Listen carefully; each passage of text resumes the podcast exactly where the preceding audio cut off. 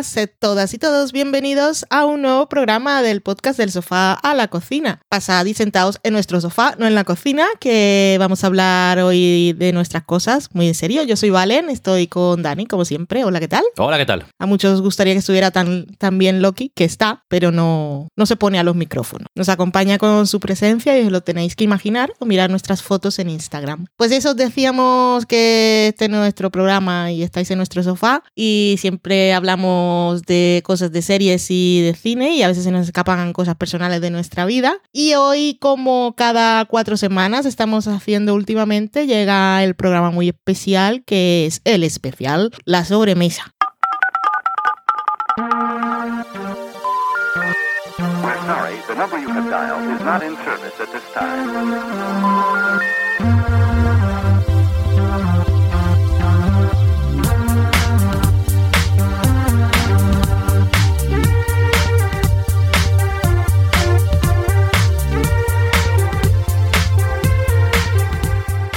Dani, ¿te, te he dado paso? ¿Has saludado o no? Sí. Sí, se me ha olvidado ya. Pensaba que no. Estaba, mientras sonaba la música decía, creo que estaba hablando sola. Soy muy olvidable, es lo que estás diciendo. No, que no me acordaba si te había dado paso o no y estaba yo hablando como un loro solitario. Pobre loro solitario. El loro solitario.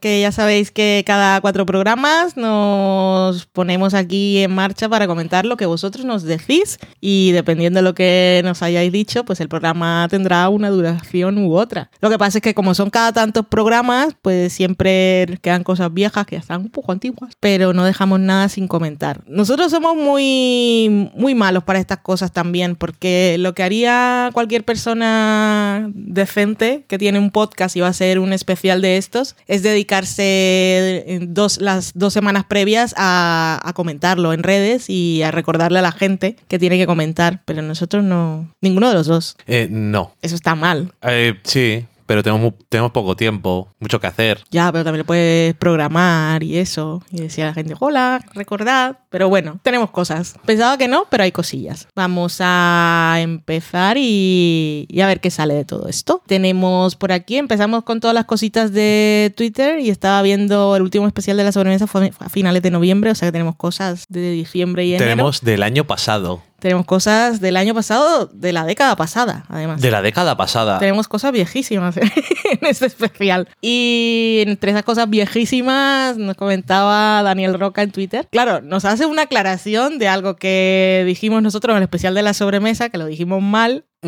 Y bueno, da igual. Él nos hacía una pregunta que, que era algo así como qué opinábamos de la gente que iba en grupo, que se acaban de conocer Sí, y que, iba, que ajá. salían y quedaban en grupo en un lugar y de repente Se se, se rompían en dispersaban grupos, sí. en grupúsculos Grupúsculos. que, que nos parecía todo aquello. Y entonces eh, nos aclara que lo comentaba por una cosa que pasaba en el capítulo 3 de Mrs. Fletcher, que salían cuatro personas que se acaban de conocer y al rato ya se habían separado en dos parejas. ¿Tú tienes alguna opinión diferente de lo que dijiste o se te ocurre algo en este momento? Eh, no me acuerdo de lo que dije, pero siendo cuatro personas solo y habiendo salido dos parejas, es como raro. De cuatro personas creo que dice aquí que salen cuatro, pero no eran cuatro, porque recuerdo y era que salían del... tenían como un taller de... que era de escritura creativa o algo así, y decían, y aquí no se está... mm, La gente estaba como cortada para dar sus opiniones y decían, pues igual, o había mucho ruido, decían, pues que igual quedamos en un bar, y se iban al bar de uno de ellos. O sea que estaba el,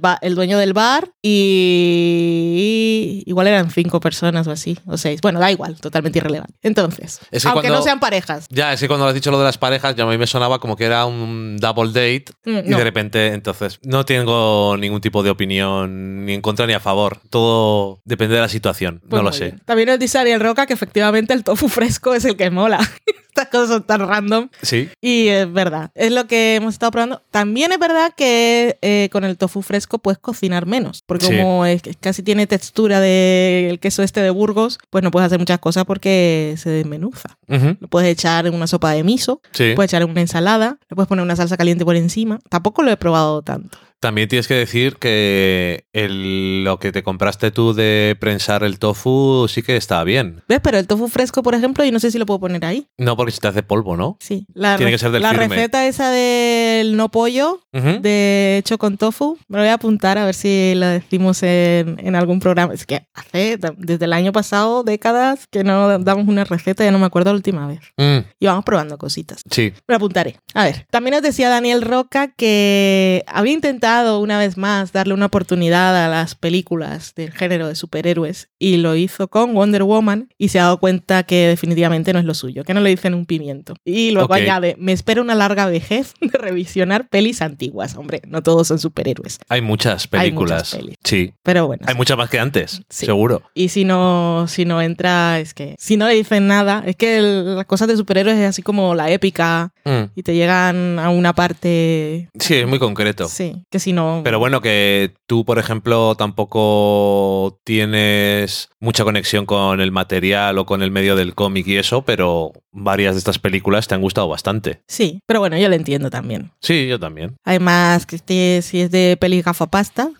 recordamos que tiene un grupo en Telegram, le podéis preguntar a Daniel Roca, que su cosito en Twitter es. Cosito en Twitter me gusta. Es Daniel Roca simplemente. Sí, muy gafapastas no son. Así que si queréis ver y comentar películas con otra gente gafapasta, ese grupo está muy bien. Y Daniel Roca también nos daba su top de series de la década.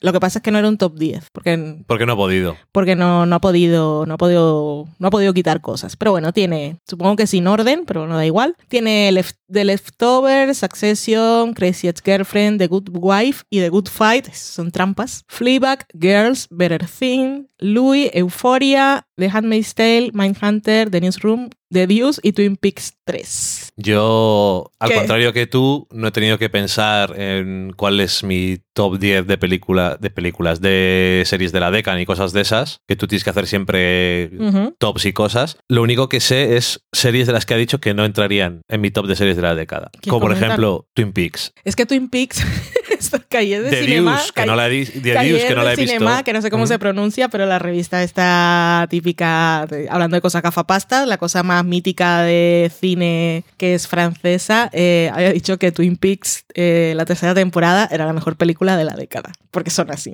Dice, ¿qué podemos comentar ya para sorprender a nuestro público? Que ya antes, antes lo que leías en calles de cinema eran cosas que igual nunca tenías la oportunidad de ver, pero Ajá. ahora que tienes acceso a casi todo, afortunadamente, Sí. y, y que incluso gente que lee la revista seguramente ve más cosas y más variadas y diversas que los que escriben allí, dicen, ¿qué, qué podemos hacer que sea diferente? ¿Cómo podemos sorprender a nuestro público? Pues vamos a decir que la mejor película de la década es la tercera temporada de Twin Peaks. No es el único sitio donde he visto eso. Pero la mejor película. Bueno, Yo creo que, yo creo que fueron ellos los que se pusieron. Igual la mejor película esa. serían ellos. Yo no. Es que diría que es una cosa que a lo mejor si la revisionas tienes una opinión distinta, pero teniendo en cuenta mi reacción la primera vez y lo larga que es, jamás me haría una, una revisión. No. The Deuce no la he visto mm, mm. Y The de- Newsroom, desde luego. y The. Newsroom no, no la metería. Oye, pero que este es el, es el top de Daniel, vamos a respetar. También nos decía, pues luego cuando comenté yo rápidamente atípico, que él decía que cuando salió la serie justo coincidió con el primer ligue de, de su hijo, que, bueno, él dice nuestro hijo Asperger. Y por supuesto la vieron en familia. No nos comenta más, pero entiendo que le gusta, pero sí me gustaría saber su, su opinión de qué tal la representación. la representación, qué cosas hacen bien, qué cosas hacen mal, qué cosas ha aprendido con la serie, si ha aprendido algo, si se ha visto muy identificado y esas cosas. Me llama, me llama bastante la atención. Eh, tenemos luego a Maitechu, Mari Margolis, que ya sabéis que la podéis leer y escuchar en No Submarines. Y ella nos cuenta varias cosas. Empezamos con su maratón de Succession, que no tenía primero Ajá. mucho interés en ver la serie y con el cancineo nuestro y el de mucha gente más, me imagino Pesados.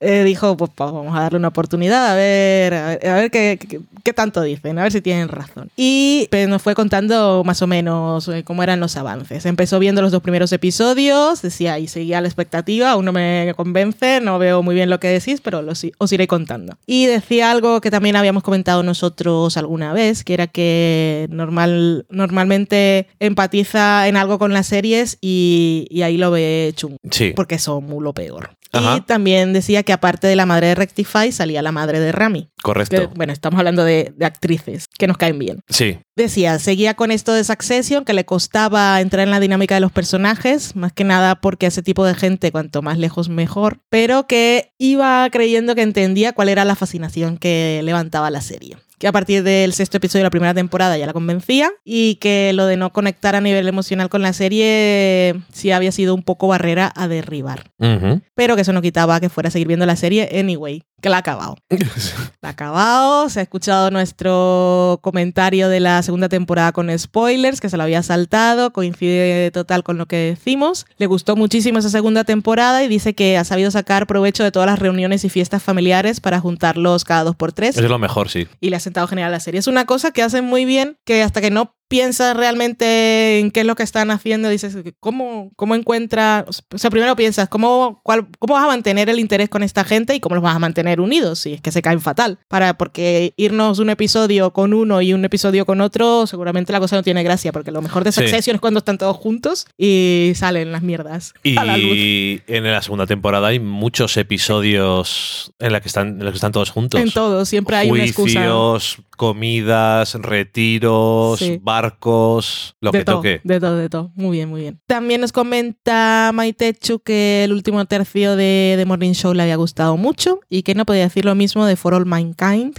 Maitechu es una de esas personas, de las pocas que ha visto la temporada entera. Y bueno, por cierto, dice otra vez, otra vez, mejor me espero a que acabe la temporada antes de hablar. Aunque no va a seguir. Bueno, no lo sé. For All Mankind es que tenía una pinta aburridísima desde el principio. Es que Yo no vi nada. O sea, vi el tráiler y dije, uff, Esta era la serie de. Esta era la serie de Ronald D. Moore sobre un what if de algo de la carrera espacial. Sí. Ok.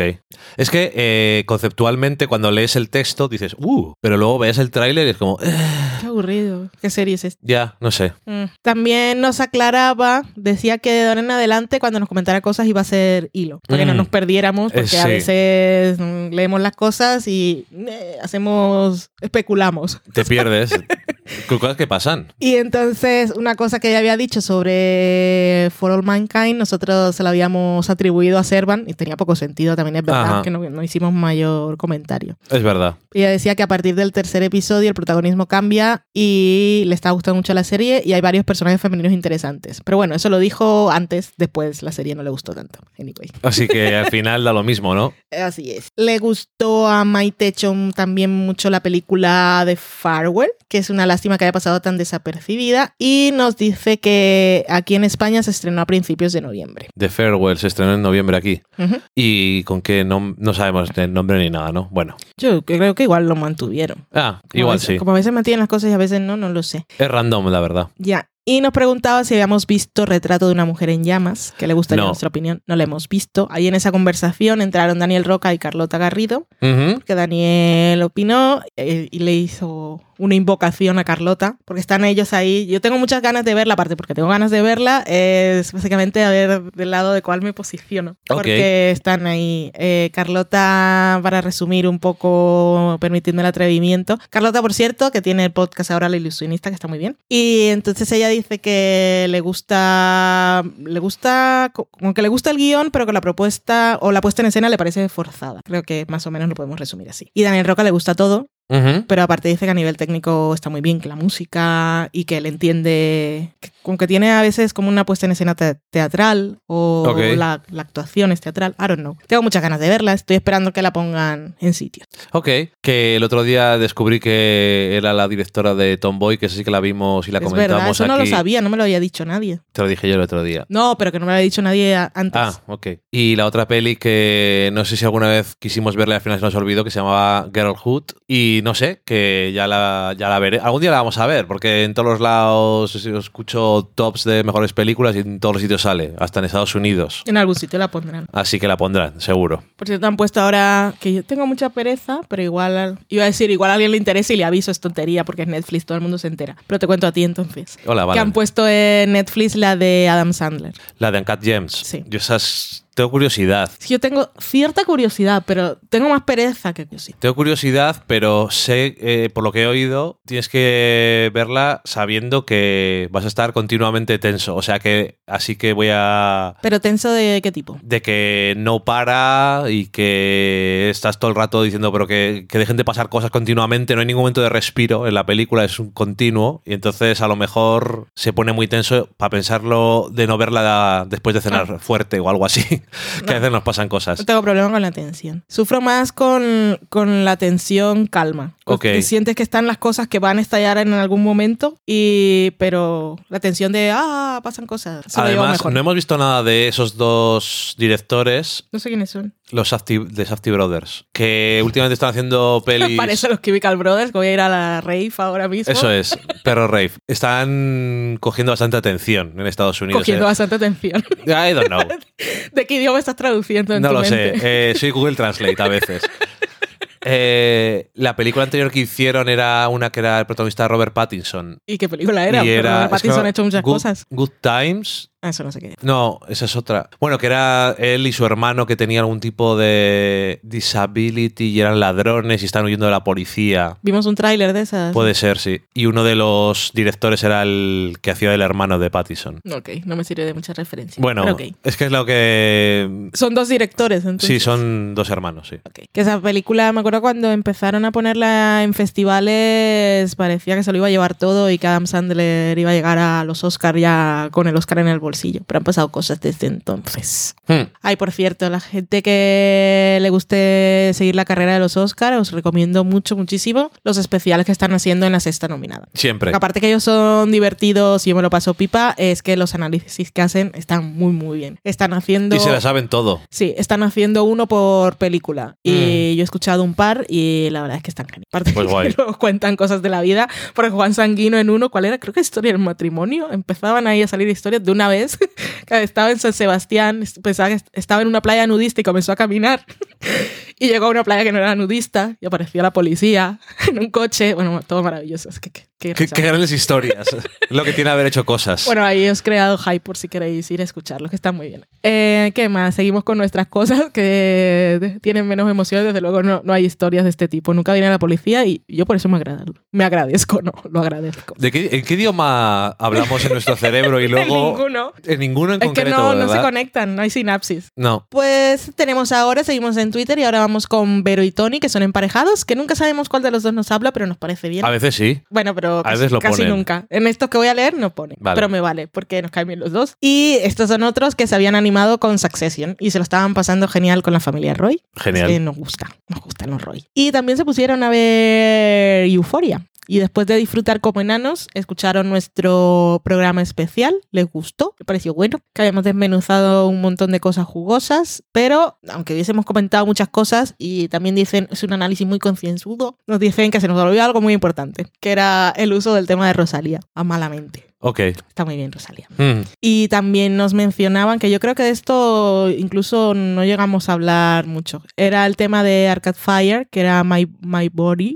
is a Cage, Sí. que es en escena una cosa, un montaje de patinaje, en Sí. la cama, vale. Es que creo que eso ya era hacia el final y no hablamos demasiado del Sí, pero porque nos estábamos dando cuenta que se nos estaba Mm. yendo de las manos el especial. Y entonces no profundizamos en todos los personajes como nos gustaría. Sí, ahí estamos ya al final, me acuerdo, y no, no comentamos, pero esa, ese episodio está muy bien, esa escena está genial y la canción es realmente perfecta. Que yo siempre que escucho esta canción me acuerdo también que la pusieron en House, pero aquí está mucho mejor utilizada. Ok. Sandra Evans se divirtió un poco cuando debatimos en directo y apostamos y yo perdí dinero Ajá. intentando recordar si habíamos visto el primer episodio de la segunda temporada de Mindhunter o no. Y sé qué gran tiempo para estar vivo. No dirán lo mismo los fans de Mindhunter, que se quedan por ahora sin serie porque el señor David Fincher está a sus cosas. Y que sepáis que me pagó, no... Te pagué en directo, si está en el programa te pagué por que Pero de verdad, móvil. que no era... Estoy haciendo esto. No, no, no. No era actuación. Soy un analista, ya lo había dicho. Pues eso, Mindhunter, que ya no sabemos si vamos a ver la segunda temporada, porque como ha quedado todo en el limbo, Mm, no te- tenemos menos prisa. Nunca la hemos tenido realmente. Qué pena. Ya. Pero bueno, la primera la vimos con prisa. Sí, porque iban a estrenar la segunda. Ya, pero no solo por eso, sino porque nos estaba gustando. No, sí, nos gustó. Fernando Arriaga, que es Sprocket82, eh, nos decía que quería desde hace tiempo ponerse con Sorry for Your Loss, porque hablábamos nosotros muy bien de ella y vio el primero y quedó muy convencido y que le parecía muy cómodo lo de Facebook Watch, porque tenía subtítulos integrados y estaba muy gratis y Elizabeth Olsen es una actriz impresionante. ¿Y qué hizo Facebook Watch? Pues cancelar la serie. Cancelar todas sus series eh, con guion. Sí, pero bueno, las otras no las veía. Ya. Esta sí, aparte, como estaban ahí animados, dijeron, pues vamos a dejar esto en cliffhanger, a ver si volvemos a la otra temporada y te dejan ahí la serie en un momento. Entonces todo mal, todo mal. Pero que quiere decir que Facebook ha elegido pasar de su contenido. Nunca le había interesado realmente, por I lo que know. podemos ver. Lo que pasa que Sorry for Your Loss es tan buena que yo creo que tiene oportunidades de que acabe en algún sitio, si la dejan. Ya veremos, no sé. No sé si se están moviendo. También tiene que moverse la gente. Ya, I guess. Ay, a mí me da rabia por eso, porque decidieron dejarlo en cliffhanger. Igual no había necesidad. Les podían haber avisado. También, Facebook ya seguro sabía, con todos los tienen. Imagínate que a Rafael Bob Wasser Y no, le- Rafael, que Rafael estaba ahí yo dándole vueltas. no le hubieran avisado de que se acababa Bojack Horseman. No sé, ¿has escuchado? Sí. Ah, lo explica, porque sé que lo explica. Dice que. eh, no lo he escuchado, He cuéntame. escuchado que siempre tenías en mente hacer seis temporadas. Y entonces Rafael dice. Rafi, le llamamos el colega, dice Rafi, no sé dónde has escuchado eso. No sé cuáles son tus fuentes. Eso nunca ha pasado. Ok. Yo no quería hacer seis temporadas. ¿Quería hacer más? Nunca dije que quería hacer seis temporadas y Netflix canceló la serie. Pero nos dijeron, la sexta es la última. Y les dejaron la oportunidad de hacer 16 episodios en vez de 13. Y lo de dividir la temporada le ha dado cosas que los que hayan visto la primera parte de la segunda temporada, de la, primera- de la última temporada, ya lo saben. Le ha dado cosas interesantes eh, de cómo estructurarla, porque la primera parte de la temporada es muy concreta y la segunda estamos a la mitad o así. Eh, bueno, que eso, que, que la canceló Netflix. Que vamos, pero que digo que si no lo hubieran avisado es como mañana ya no. No, No, que vuelvas. avisaron porque... Pero ahí, ahí sí que voy y quemo Netflix. Porque una serie como esa no te la pueden dejar así. Al final, vale, es que siempre, como había salido toda esa polémica y no sabía si Netflix la había cancelado o si no, y al final había Netflix había dejado caer que eh, había sido una decisión creativa. No. Y él no dijo nada en su momento, era como, mira, voy a hacer las, las voy a hacer todos los episodios, voy a estrenarlos y cuando salgan ya me desahogo. Eh, sí, o sea, ha sido muy cándido, que dicen. Y ha dicho, eh, no. No sé quién te ha dicho eso, pero Bueno, jamás. Me parece bien que lo diga. Que luego también ha dicho, es cierto que siendo una serie tan serializada, cuando lo dices en retrospectiva, mm, no podía durar 500 episodios, Mm. pero que no era la idea terminar la sexta temporada de siempre, ni nada de eso. Así que no era una decisión creativa. Pero está contento con lo que hizo al Sí, final. está Ya muy contento. Me parece bien. Si le han avisado, ha tenido tiempo de hacerla, al final han partido por la mitad, que no es lo mismo, pero más o menos son dos temporadas, Ujú. que es lo que hicieron con Batman, con Breaking Bad y todas esas cosas. Ujú. Bueno, que tengo mucha cara de ver lo que estamos aquí grabando. Estamos y- perdiendo el tiempo de ver Boya Horseman. No ya podéis apreciarlo. No seas mala persona. A ver, ¿por dónde iba? Por aquí. Así que han cancelado Sorry for Your Loss. Y Alana Farra nos decía que se identificaba con Matt, que había dicho que se identificaba con un personaje de la serie. O, o que se identificaba con Matt y no sabíamos por qué. Y decía que era un poco por su situación emocional psicológica y que en esa segunda temporada, así como decíamos nosotros, lo hacía por, por la parte docente, por la parte en que mostraban cómo la ejercía. Y después de ese inciso con Alana Farra de Sorry for Your Loss, vol- volvemos con Fernando Arriaga, que había preguntado por podcast que le sirvieran para ponerse en serio con lo del inglés, que le interesaba el inglés americano, que le parecía una buena idea lo de escucharlos y que le llamaba la atención los que nosotros mencionábamos, que en los que hablaban con los creadores y tal, y le habías recomendado, respondiste tú, ese tweet. Pero si quieres aprovechar que estamos aquí, por si hay alguien Ujú. más que le interese lo mismo, recomendaciones de podcast en inglés que sean de temas que nos interesen, que sean fáciles de escuchar y en los que haya buen sonido y esas cosas. Y dicción. Sí, claro, que entonces que por eso, no sé si estás de acuerdo porque lo escribí yo, pero yo creo que lo ideal es el, las radios, los, los podcasts que son de radios Ujú. públicas. Sí, que se escucha bien y hablan Porque bien. se escuchan bien y la gente de la radio habla muy bien, vocaliza perfectamente y esas cosas. ¿De qué país escucharlo? Es otro tema, pero yo como estoy más acostumbrado al acento estadounidense y veo más series americanas que británicas, las escucho con mucha más facilidad que las británicas. En la BBC seguro que hay muchos programas que están guays también, porque hacen un montón de cosas la cadena Ay, pública. hablan más así que están tomando el té. Sí, un poquito. Pero en, en América los programas de NPR, de la radio pública, NPR. Y luego también hay otra cadena pública que funciona con donaciones de la gente, que es KCRW, y que tiene también muchos programas que están muy bien relacionados con la cultura pop, de cine, y son todo, tanto esos como los de NPR, lo bueno que tiene es que son cortos, y entonces puedes escuchar muchos diferentes y no te aburres de escucharles. A mí me gustan. Nosotros, por ejemplo, solemos escuchar de NPR Pop Culture Happy Hour, que es, eh, es un debate entre gente comentando una película o una serie. Son cortitos. Son cortitos y son, es gente animada y bastante graciosa normalmente y entonces te lo pasas bien un rato y está bien. Y luego en la otra cadena hay muchos programas que están bastante curiosos, sobre todo de entrevistas y tal, como de business, que es un, Pero un de clásico, business, sí. Pero es muy de business. Sí, ese es como demasiado, iba a decir pero como hablan tantas cosas de industria y te sueltan nombres Sí. y cargos y términos, igual no tanto. Pero si le- yo creo que los de entrevistas también funcionan muy bien para eso, porque la gente habla más calmada también y en realidad los programas se escuchan bien. A mí me gusta, por ejemplo, el que tú escuchas de That's Shepard está muy bien. Sí. ¿Cómo se llama? Eh, Armchair Expert. Bueno, luego me acuerdo de estas cosas, lo digo, os pondremos la lista. El de Sam Ese- Jones. ese no son ¿Se llama cortos. Sam Jones? Off Sí. Camera. Eso Sí. también está muy bien. Y el de TV's Top 5 es que la verdad es que el sonido está bien y aunque no sea de la radio, yo creo que para nosotros que nos interesan estas cosas está guay, porque te, te dan las noticias del día y son los que estamos mencionando casi siempre por las entrevistas a los creadores. Sí. Es que está muy bien. Llevan a gente guay Está muy bien. y hacen buenas preguntas. Está muy bien, hacen buenas preguntas, en el contenido es mejor, Mm. pero en, para empezar escuchando una Ya. cosa, igual no es el mejor porque se oye bien, porque no es como el programa que tenía antes uno de los, ¿cómo se llamaba? El de que Sepping tenía- Wall, El de el- Sepping sí. Y... Firewall and... ¿Cómo era?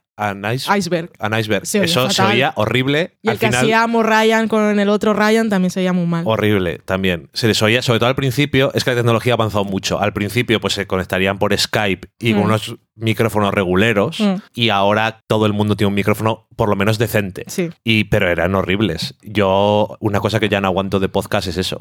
Si se oye mal, digo adiós. Hasta luego. Si un día se oye mal porque has tenido un fallo, pues mira. Mm. Pero es que hay unos que por más. Pero bueno, eso. Os pondremos ahí toda la lista. Ya nos va contando. Agradecemos a Carvala porque nos recomendó cuando alguien preguntaba por podcast y eso siempre os lo agradecemos. Luego tenemos a Martín Lema, que es Lemans, y dice: Están todos recontra manija con la temporada 40. ¡40! Dame mayúsculas más grandes de Survivor. Yo culpo a la gente del Sofá Podcast por ello. Está recontra manija por la temporada 40 de Survivor, que se estrena ya el 12 de febrero. Te iba a decir si ya, si ya empieza dentro de poco. Para vosotros, todos muchos que seguro no sabéis nada de esto, es verdad. Estrena la temporada 40 de Survivor, que es el 20 aniversario, y para ello han reunido un cartel de ganadores Ujú. del programa durante esos 20 años y se llama Winners at War. Y va gente como Sandra Parvati, Amber y Boston, que son pareja, Tony y Tyson. Y hay todas unas cosas de novedades y está... muy-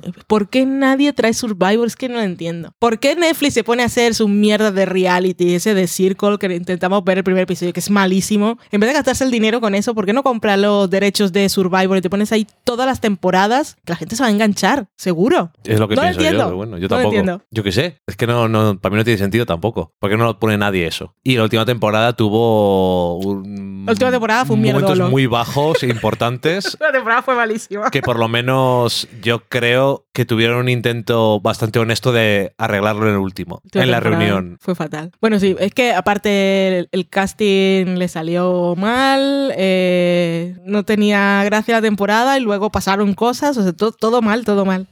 Lo que tienen esta ahí para el aniversario y a ver qué tal. Muchas ganas de verla. Así que nosotros también estamos recontramanijas, Martín, lo reconocemos.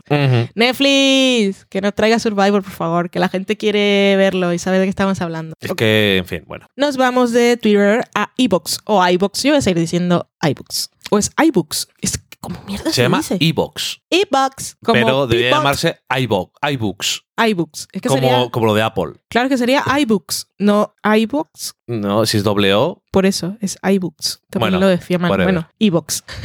es que no tiene ningún sentido. Pero tú le dices algo, búscame en iBox. Alguien que no sabe cómo se escribe. No tiene ningún sentido. En fin, pues tenemos a PJ Cleaner, que sería PJ Cleaner en este caso, que está en los podcasts series reality, que hablan ellos de Survivor, Expediente Xpot y La Constante. Y él nos pregunta por esa lista de sitios que habíamos dejado caer en Roma para comer, que nos habían recomendado, que al final no y no pudimos ir a ninguno. porque no nos dio la vida, pero él dice, ya que la tenéis, yo tengo un viaje pensado en primavera, me gustaría que me dijerais. Nunca es secreta. que lo, dejamos con ganas. Y también nos quería, bueno, dice, quiero dar las gracias a Valen por ser tan simpática. Esto es porque le dije que le iba a dar la lista. Y nos felicita esto por el aniversario, ocho años de entretenimiento. Esto, este mensaje de la década pasada. Dice que es uno de los veteranos escuchantes, aunque siempre ha estado en la sombra, y es verdad. Que en el grupo de Telegram de fuera de serie siempre dice que nos escucha, así que yo se lo agradezco. Así que, pues pásale Le a. ha dado las gracias a Valen por darle la lista, pero no, la- no te ha dado nada. Bueno, pero he hecho, yo he hecho el contacto. Lo de los contactos, pues es importante. Y ahora Yo, no- yo- yo nunca he tenido la lista, pero Ya- he conseguido que ahora tú Ok. le des la lista. Y ahora yo la lista digo, no ha pasado por mis manos. Es secreta, no se puede decir. Vale, pues cuenta a todos si alguien tiene un viaje pensado a Roma, por ejemplo Daniel Roca, que va todos los años, pues si quiere probar uno de estos sitios, nos dice, pues ya he ido, la verdad es que no está tan bueno. Ulala, eso, que nos lo diga porque no, podemos, no hemos podido ir. Antica Taberna, que es una tratoría clásica en el centro histórico. Ujú. Pizzería Aimarmi, que alguien me perdone la Pero eso es pronunciación. como suena, di las cosas como suenan. Pizzería Aimarmi. Ahí, Marmi. Aimarmi. Está en el Trastevere, que tiene, son especializados en antipasti pizza. La gelatería All Bridge, que está en el Vaticano. Panini 200 gradi, o sea, bocadillo 200 grados o algo así será, ¿no? Pero bueno. Bueno, que Panini es una cosa muy concreta y tú sabes lo que es Panini porque te lo venden congelado. Es el mejor sitio para bocadillos que hay para paninis en, en Roma. La Trattoria Dadino e Paolo, que es típica romana. Muy bien. ¿Y eso dónde está? Eso Por ahí. en la Vía Leone cuarto. Muy bien. Y luego el último que me dijo fue el Ristorante Caperi, ¿Y ahí qué podemos encontrar? que tenían especialidad en todo, que era buen nivel, un asador de todo tipo de carnes. Ah, Que ese, ese, ese era especial para mí, ese era el especial que dijimos al final, pues a este seguro que no vamos a ir. pero no fuimos a ninguno. No pudimos. Pues vosotros que vais a probar estos sitios, primero que nosotros, ya nos diréis, nos confirmaréis si sí o si no, o cuál es el mejor. Y para solucionar esto de la pronunciación, que nos ha quedado un tal que así, vamos a dejarlo ahí en las notas del programa y así podéis hacer un copy-paste, que es todo más fácil. Panini. Lo panini. En Evox, o como se diga, tenemos también a Ezequiel Merino, que nos comenta siempre por allí, y él dice que cada vez que yo digo TV y dejo una pausa antes de seguir, no sé cuándo ocurre eso. Pero bueno, Por lo visto ocurre a menudo, Valen. sí, es una cosa que hago siempre y no me he dado cuenta. Pues cuando digo TV, el, su alma espera escuchar Slayers, TV Slayers. Eso sí que es de la década pasada. Esto es de la década pasada, pero de principios de la década pasada. Y para que vean cómo funcionan las cosas en esta casa y que vosotros sois parte del hogar y estáis en nuestro sofá, ¿O no? voy a aprovechar para contarte una Eso cosa es, lo sabía. que no te había contado que pasó ayer. Y es que eh, nos escribieron de la cuore que ya no íbamos a seguir haciendo las secciones a que hacíamos. Ah, Que lo que estábamos era esperando que nos dijeran que no lo hiciéramos más, pues estábamos hartas. Porque es que la gente que nos contrató la echaron de mala manera en septiembre del año pasado. ok. Entonces, nosotros estamos, ¿qué hacemos? Nos vamos, nos quedamos, esperamos que nos digan algo y seguimos ahí tirando hasta el momento. Porque de esas cosas, pues te pagan algo, entonces tampoco está el mundo así como para decir, toma vuestro No quiero dinero. tu dinero. Entonces, esperando ahí hasta el último momento, pero cuando dijeron no más, yo dije, mira, por fin. Ok. Porque es que yo con la cuore nunca no, no me he identificado y yo me Mm. sentía sucia. Me porque, sentía sucia. Pero bueno, Era un, era un dinerillo. Pero eso, que ahora que ha dicho TV Slayers, me acordaba, mira, le voy a contar a Dani que no le he contado y de, de- de aquí a un año un día me dice, ¿la cuore la has hecho? Y yo, no, hace un año que no la hago. Pues eso. Esas son cosas que podrían pasar. Correcto, pues mira, solo ha pasado un día que no te lo había contado. Y para el programa Feedback, que es este que estamos haciendo, me gusta el programa Feedback, que es la sobremesa, nos pregunta, ¿qué ha sido del proyecto nuevo que dejasteis caer hace tiempo? ¿Qué proyecto era? Yo no me acuerdo. Hemos hecho eso. Tendremos nuevo libro, sección en algún programa de televisión. Fuerza, Dani, fuerza, Dani. ¿Qué? ¿Te sientes Estoy atacado? cansado. Pero, ¿qué proyecto? ¿De qué proyecto habla? ¿De qué proyecto hablaste tú? Yo no he hablado de ningún Tú proyecto. has hablado, has dicho eh, ideas, cosas, pero no tenemos tiempo para hacer nada. Ah, no tenemos tiempo. La libreta de apuntes está, Sí, pero el tiempo no lo tenemos cada vez menos. Si algún día hacemos algo, vosotros siempre sois los primeros en saberlo. Pero por ahora. no. Mm. Y muchas gracias por comentar. En Facebook no tenemos comentarios, pero queremos aprovechar para saludar a Estela Maris, que siempre le da me gusta a las publicaciones y siempre dice alguna cosa. Y dice que Loki es bello siempre. Siempre que Loki es bello, que había dejado un comentario cuando publicamos el anterior La Sobremesa, que dice, ay, qué tonta soy, que no pregunté nada, pero qué hermoso es Loki. Entonces, por Ya supuesto, está, pues ya suficiente. está, no hace falta más. Y aprovechamos para saludarla. Que, Y tu hermana tiene un gato. Mi que, hermana, es, que es como sí. el primo de Loki, todo ratita. eh, es precioso porque fue a, a una fundación donde adoptan calle, calles, gatetes que han encontrado en la calle y ella se apuntó y justo le dieron un gatito que es como Loki y me hizo mucha gracia porque parecen primos de verdad. Mira, sangre. la- lo acaba de conocer. Sí, es muy pequeñito. Ujú. Es muy bello. Y por último nos vamos al email, que este es territorio exclusivo de nuestra amiga María Moar. ¿Se pronuncia Moar? Moar, I don't know. Que ya nos había enviado un email, nos envió otro para fin de año. Y aquí vamos a comentar más o menos las cosas que nos dijo. Que ella también quedó encantada con el último tramo de The Morning Show. No sabe qué pasó eh, ahí en medio, pero la serie despegó y parece que puede llegar hasta donde le dé la gana. Las personas ganaron profundidad y la trama por fin se centró y se moja en lo importante que todo eso es verdad. De, de Good Morning, no. The Morning Show. The Morning Show, muy The bien. Good Morning. The Morning Show, muy bien. Que tú no la viste, no la No. vas a ver. Esa es una de las mías, pero que, que al principio era una de esas, mira, voy tirando. un día me pondré a verla y luego cuando salga la nueva diré, ay, vale, yo también quiero ver The Morning Show. Y dirá, ¡No!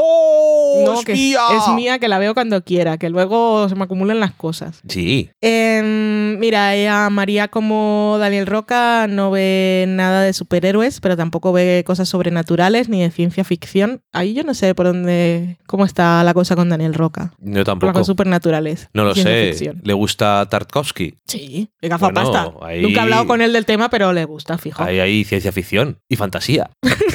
Extraña.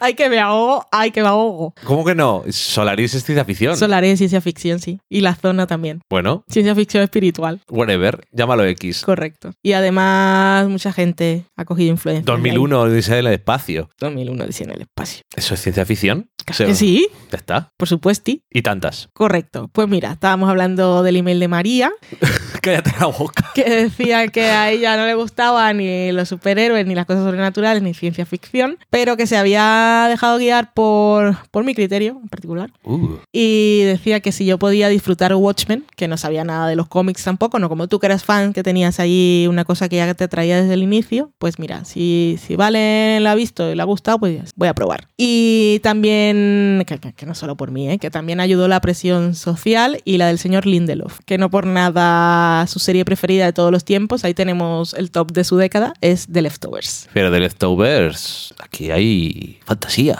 Ay, sí. Bueno. O ciencia ficción, O ciencia ficción. correcto. De- Bueno, de- Espiritual. depende, de ciencia co- ficción espiritual. depende de cómo lo quieras ver. Correcto, te quedas ahí con lo que quieres. Pues bueno, que al final decidió ver Watchmen. En el momento que nos mandó el email iba a ver el quinto episodio y que ya quería darle al enviar, porque lo que quería era ponerse con el sexto. Y lo importante de todo esto es que dice que a veces por los prejuicios nos perdemos cosas preciosas. Y ella ha verdad. decidido que a partir de ahora todo lo que haga Lindelof lo va a ver. Dice, como si se monta una serie de la tradición de coser a punto de cruz. Me gustaría ver la serie Bravo. de punto de cruz de Lindelof. Bueno, es lo mismo, es que pasa igual, por eso quiero ver Uncut Gems, porque ¿What? Adam Sandler... Ah, por los prejuicios, que pensaba que era- prejuicios, vale. Y luego la peli última que vimos de Paul Thomas Anderson era sobre el arte de coser. Y fíjate qué peliculón. Madre mía, qué combinación de cosas. Paul Thomas Anderson Que tiene... también salía Adam Sandler en una película de Paul Thomas Anderson. Está todo unido. Eso no lo hemos visto. No, la podemos ver. Ah, sí, Sí, porque es Paul. Paul Thomas. Me gusta decirle Paul Thomas. Paul, Paul Thomas. Thomas que Anderson. Tiene película nueva este año, pero no se sabe de qué. Ni falta que hace. No, no sabemos quién sale, no sabemos quién hace. Hostia, de verdad. A mí me gustó mucho El Hilo Invisible. ¿Cómo se llamaba de verdad? Phantom Thread. The Phantom Thread.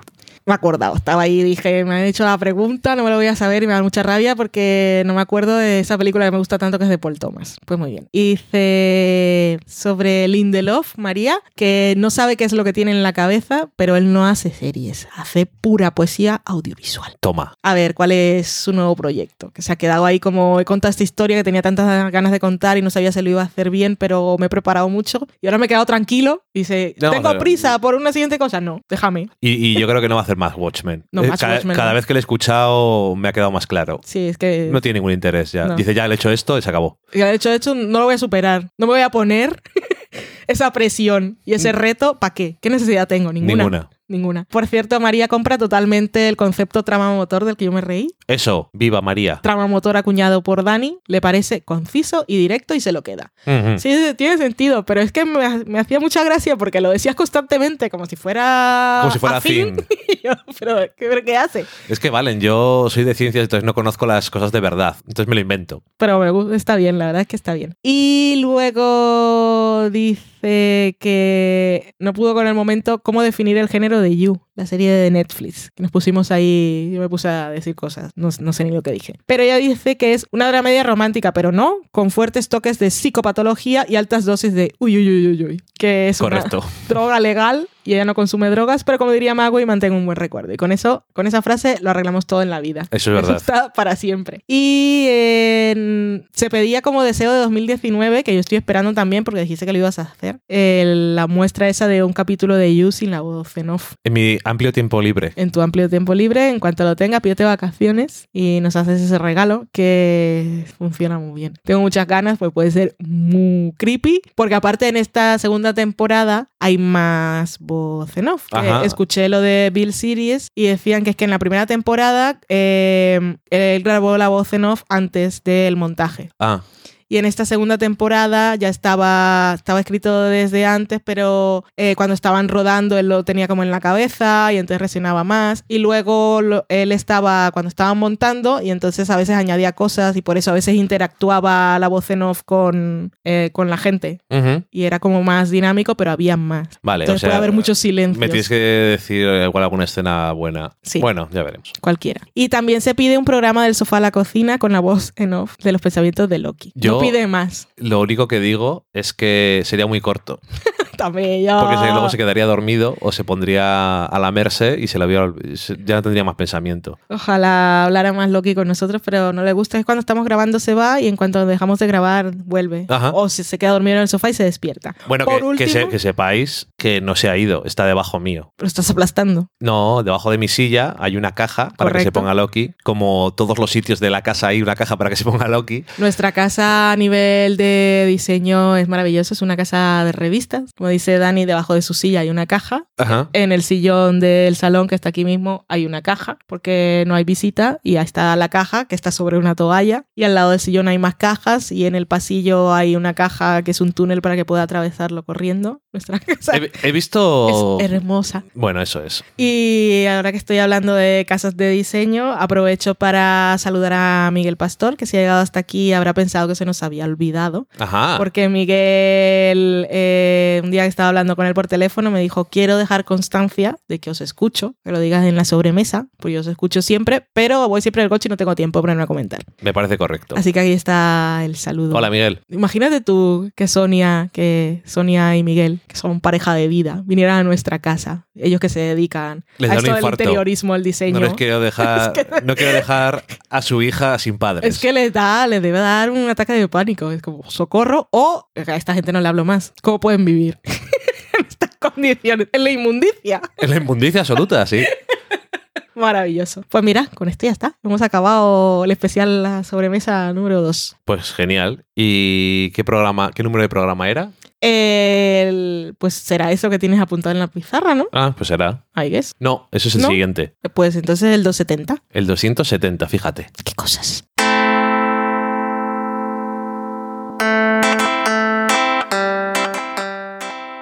Muchísimas gracias por escucharnos, muchísimas gracias por comentar, seguid haciéndolo, que ya veis que os leeremos en algún momento y así cuando llegue el próximo especial a sobremesa y nosotros nos, nos olvidemos de recordar que habrá un especial, tendremos algo que leer y nos sentiremos menos solos. Pero eso, sobre todo, muchísimas gracias por seguir aquí después de tantos años y estamos aquí en el último día de enero de 2020. A la gente se le ha hecho este mes de enero largos porque en Twitter solo veo quiero morir, no sé qué ha pasado este enero, pero no ha sentado bien. Luego tenemos mortales por el mundo, así que ya sabéis, ya El no es pasar frío.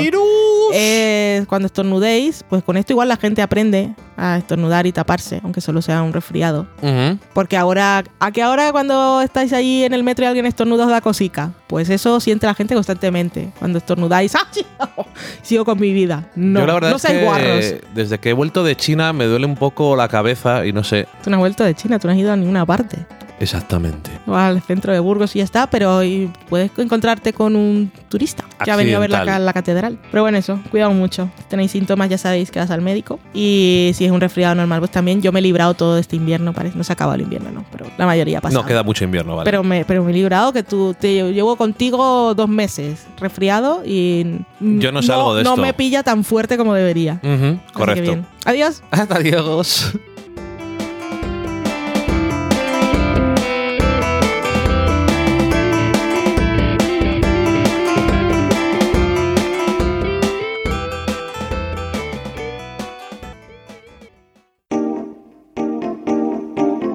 Acabáis de saborear un programa del podcast Del Sofá a la Cocina. Para prepararlo hemos usado los siguientes ingredientes. Dani, una Valen y una licencia Creative Commons, reconocimiento no comercial, compartir igual. Cuando tenemos los ingredientes, los picamos muy finos, los dejamos pochando en una sartén y cuando estén caramelizados, los mezclamos con la licencia Creative Commons, que cuidado, no admite uso comercial de la obra original ni derivadas, que se tienen que distribuir con la misma licencia que la original, siempre citando a los creadores.